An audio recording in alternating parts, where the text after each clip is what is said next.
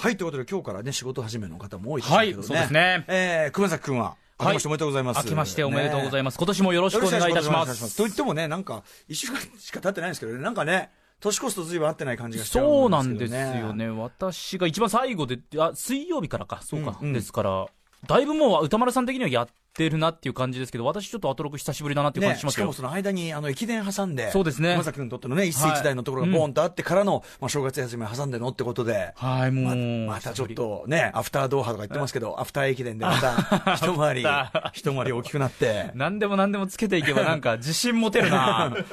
いいです。ポジティブになりますか、ええ。これね。いいですね。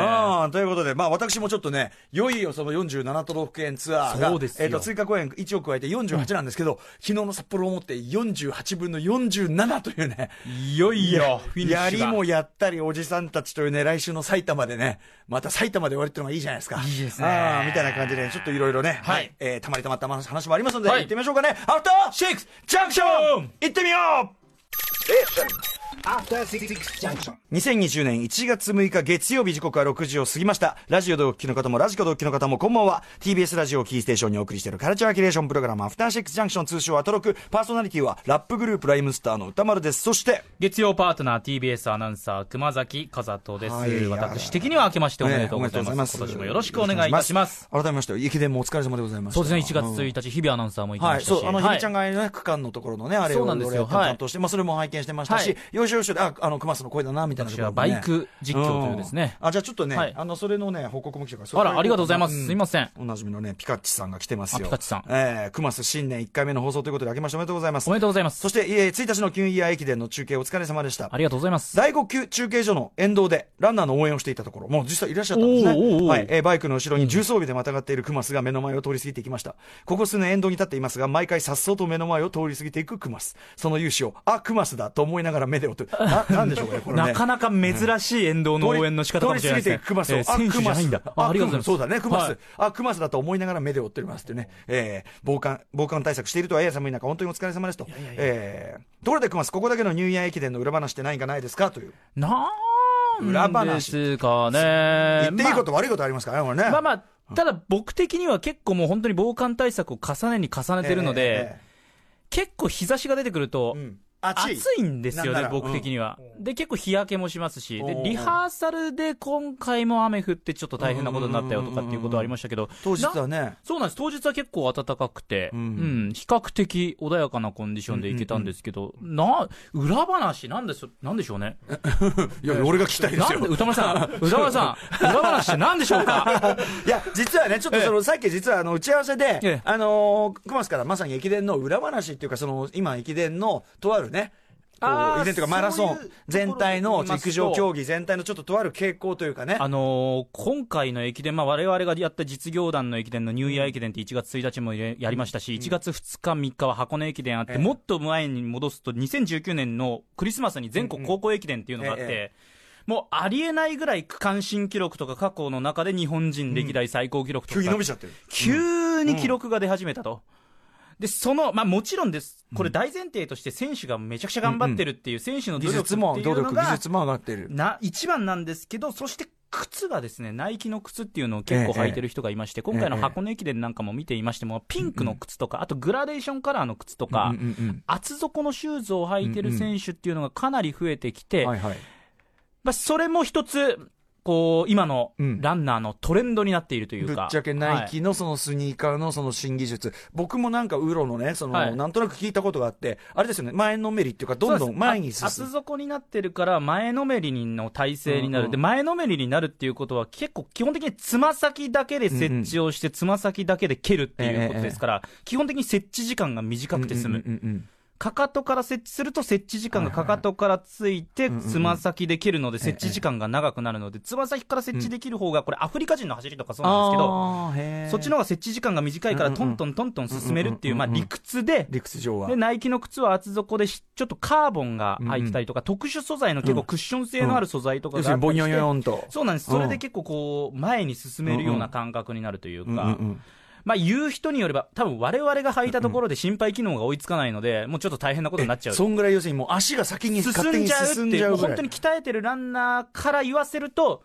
結構こう、坂を下ってるかのように平地を走れるっていう、えーまあ我々がその域に達することは相当練習しないとできないんでしょうけど。じゃあ完全プロ仕様はいというか、はい本格仕様。で、しかもね、その本来だったらこんなに厚底だったらなかなか重くなりそうなのに、まあナイキの多分技術で、す軽いと。そうなんですよ。だから厚底かつ軽いっていうのがもう新技術で、それがもうナイキで、まあ、3年前とか4年前ぐらいから結構履いてる人は履き始めて、本当に一部の選手が履いていたのが、もう本当に、今やこれ主流にな。大学のランナーとか、もうほとんどが履くようになったっていうところで、ね。それにより実際記録が出てくるようになった。記録も出てくるようになった。これ、だからね、そのね、スニーカーの多分さ、その進化の歴史もいろいろあるじゃないですか。はいはいきっと薄底試した時代もあるだろうしとか、あるだろうけど、ちょっと今そのナイキが一気にそのね、ちょ今っと完全に厚底っていうのがゲームチェンジしてるとはい。で、これすごく話面白いから、まあちょっとこれいずれちょっと熊崎くん特集で一発なんかそうですね、ちょっと面白いですね。うん私もちょっといろいろ本とかも読んだりしてるんうんで、はい。ちょっとぜひそれやりましょうという、るかなと思いう話をしたのが、おそらく裏話に当たるのではないか。あありがとうございます。気を利かせて私がこう水をね、水を向けて。それですよ、うるさいな。何なんだ。まあまあ、いずれやるんでね。はい、ちょっと、うんはい、靴もちょっと注目してくださいっていうところですね、面白いね。でもそのテ、テクノロジーの進化と、ただそのさ、びぼんよよよんってその靴の進化でそんなみんな一斉に底上げされちゃってさ、なんか、それでいいのか感、なんとなく素人感では思っちゃっだからたりするんだけど。こう、陸上も新しい目で見ないといけないっていうことを結構各監督とかも言っててうんうんうん、今までだったらこのタイムで走ればうん、区間上位には来るから、この選手はこのタイムでペースを刻みましょうだったのが、うん。うんそのタイムだと、区間下位に沈んじゃうから、最初から突っ込まないとダメとかこれまでの、もう本当に常識が通用しなくなってきてるっていう。監督たちも。も新しい考えを持ちながらやりますっていうことを話してましたね、結構。そして当然他のね、その、なんかスポーツメーカーも、もちろん虎視眈々ね、じゃあどう眈々どう巻き返しようっていうね、研究もしてるでしょうし。同じ厚底にするのか、いやいや、我々は薄底だって言ってるメーカーもありますし。うん、ね、とか、クラスマンシップで言ってるメーカーもあればとかね。そうです。ナイキは大量生産で、市民ランナーも同じ靴履けますから。うん。面白いね、これうねん。ちょっと、あの、ぜひちょっとこれは、はいあの、いずれちょっとなんかのタイミングで、まあ、今年のね、まさにオリンピックイヤーでもありますから。そうですねはい。ぜひぜひあの、どっかしらで熊崎君にちょっと特集してもらおうかなと考。えております。はい、勉強しておきます。えーそんな私、えー私も一種のアスリートと言ってもよろしいんじゃないでしょうか。えー47都道府県ツアー、ね、えー病み上がりの、えーね、アラ、アラフィじゃない、もうフィフの体にですね、鞭を打ちまして、えー48箇所中の47箇所。本当にお疲れ。やりもやったり、はいうん、あの、年末のね、スタジオコーストのね、中で、その今までその回ってきた土地のダイジェスト映像みたいなのが一緒に流れたんですよ。40何箇所分の。したらさ、基本的にあの、なんていうの、毎回カメラクルー来てるわけじゃないから、はいはいアングルが毎回あの、PA 卓からこ撮ってるね、うん固定カメラのね、毎回アングル同じなのよ。で、こうやって毎回こうやっておじさんがこうやってこうやって飛んだり跳んでたり、こんなこんなやってて、それそれが40何箇所続いてて、見てるうちにぐったりしてくるっていうね。え感慨深い、ああんなこともあった、こんなこともあったみたいな感じにはならないですか？や見てくうちにだんだんばっかじゃねえのっていや いやいやいや、バカではない。しかも、まあ、今48箇所目ね、来週埼玉でこれで終了なんですけど、完全に。一回も同じセットリストでやってないですから。そうですよね。もう最後も当然違うセットリストでいくそわけですんでもう、病み上がりのアラフィフおじさん、私のことですよ。アラフィフおじさんがもう客をね、はっつって、病み上がりのアラフィフより全然飛びがた低いんだけど、みたいな感じで。2時間半後みたいな。えーね、ライブ2時間後、えーはっつって何ぐったりしてんの、はいみたいな。こういう感じですから。私はもうその客にはもうものすごいスパルタでもねものすごい、ものすごい丁寧な口調におけるスパルタですから。ぶ歌丸ブートキャンプと言われてますから。ダイエット効果ありそうですね確実に鍛える。うんえっと、ちょ、ちょっとメールじゃあ、いたまには一個。あの、皆さん大量にいつもあのね、あの、ライブ後はメールの感想をいただいてあの、メールの数々になっておりますすべて目を通して、本当に励みになっております。ちょっと、あの、珍しくちょっと紹介しましょう。はいえー春魚さん、えー歌丸さん、熊崎さん、こんばんは。こんばんはどうもこんばんは。えー昨日の札幌ペニーレイン24振り替え公演、お疲れ様でした。そうそうそう、本当は10月だったのが、台風で、あのね。延期になっての昨日の振り替えだったんです、はえー寒風吹きさせぶ、えー吹きすさぶ北の大地まで熱い魂のデリバリー確かに届きました。ありがとうございます。ぜひお礼を伝えたく、えー初メールを送らせていただきます。こちらこそありがとうございます。そう雪も結構ね吹雪いたりなんかしててね、積もってましたねやっぱね、えー普段よりはそんなに積もってないって話でしたけど。私はポッドキャストでタマフルを聞き始めてから早10年。ついに生の歌丸さんをこの目に焼き付けることができるのかと喜びさんで会場へ向かいました。とはいえ私は、えーフェスでラッパーのステージを見たことはあってもヒップホップのワンマンライブは初体験、えーやや不安を感じつつも中に入るとキャパ500名の穴蔵には、まあ、ペペニーレーン500人ぐらいのねキャパなんですけどね中箱というかね、えー年季の入ったこわもてのヘッズ、まあ、ヒップホップ好きな若者から、えーバブル時代をサバイブされてきたお姉様方さらには一見ライブハウスには似つかわしくない分厚い眼鏡の小中学生男子までもう結構ねそういうのもね。幅広いですね。はい。うん。うん、老若男女がわらわらと、えー、こうも属性、さまざまな属性の持ち主がライブ会場に集うヒップホップミュージシャンが他にいるだろうか。いや、いない。これあの、あの、反語表現コールレスポンス、はい。はい。これ最近あの、定着してたんですけどね、これなんかこれこれほど前になんとかなヒップホップグループが他にいるだろうか。いやいない。